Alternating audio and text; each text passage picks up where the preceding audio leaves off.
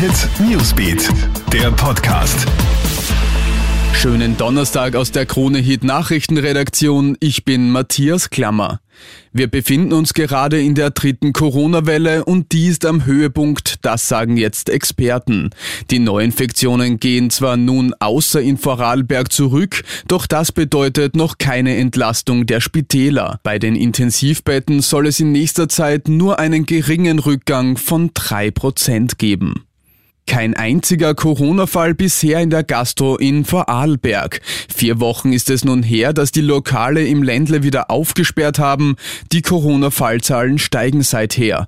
Es sei aber keine einzige Infektion auf die Gastro zurückzuführen, das sagen jetzt Gastrovertreter.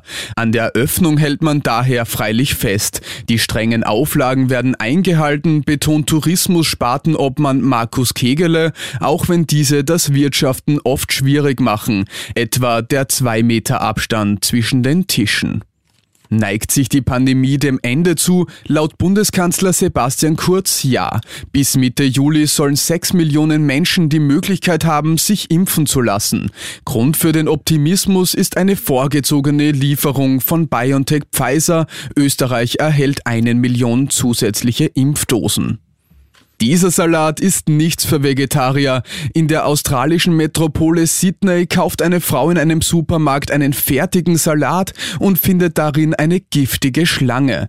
Wie das eigentlich scheue Tier in das Plastiksackerl gekommen ist, steht noch nicht fest. Die Schlange wurde von Tierrettern abgeholt und in der Natur freigelassen. Die ganze Story und auch ein Foto findest du online unter kronehit.at. Das war's mit dem Podcast für heute Abend. Alle Updates gibt's immer für dich im Kronehit Newsbeat und auf kronehit.at.